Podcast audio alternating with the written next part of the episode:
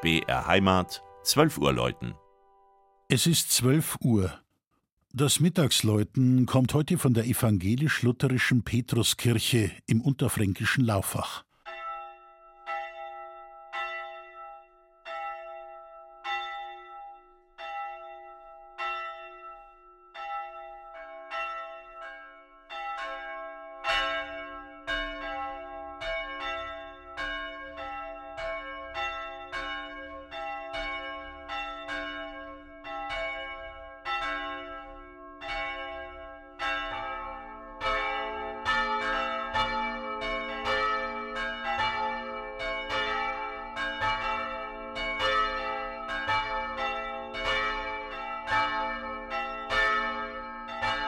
Schon allein die Ortslage der Lauffacher Petruskirche dürfte für ein Gotteshaus einzigartig sein. Auf der einen Seite werkeln Gabelstapler auf dem Gelände der Eisenwerke Dücker, auf der anderen Seite brausen wenige Meter entfernt auf der ICE-Strecke Würzburg-Frankfurt Züge vorbei.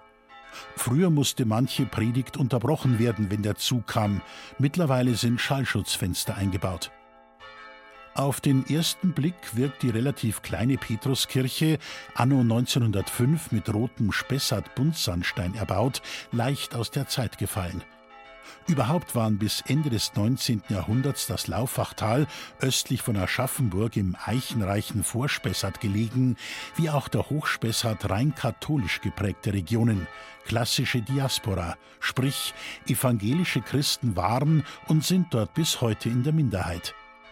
Mit Übernahme der Eisenwerke durch die schwäbische Unternehmersfamilie Dücker zogen Ende des 19. Jahrhunderts viele evangelische Arbeiter und Angestellte in Ortsnähe.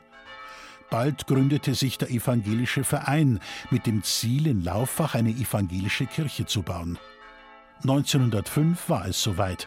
Seitdem ragt der Glockenturm aus rotem Sandstein in die Höhe, als sicherer Fels in der Brandung inmitten von Wandel und Veränderung. Beide Weltkriege hat die Kirche trotz räumlicher Nähe zum Eisenwerk unbeschadet überstanden. Und die Lauffacher Protestanten pflegen ihr Juwel sehr. 2022 hat eine große Renovierung vor allem innen für neuen Glanz und neue Technik gesorgt. Altar mit Taufschale, Ambo und Kreuz, die Prinzipalstücke, sind jetzt aus rotem Ton und Stahl künstlerisch gefertigt. Die drei Turmglocken passen symbolisch gut zu Kirche und Gemeinde, klein, aber fein.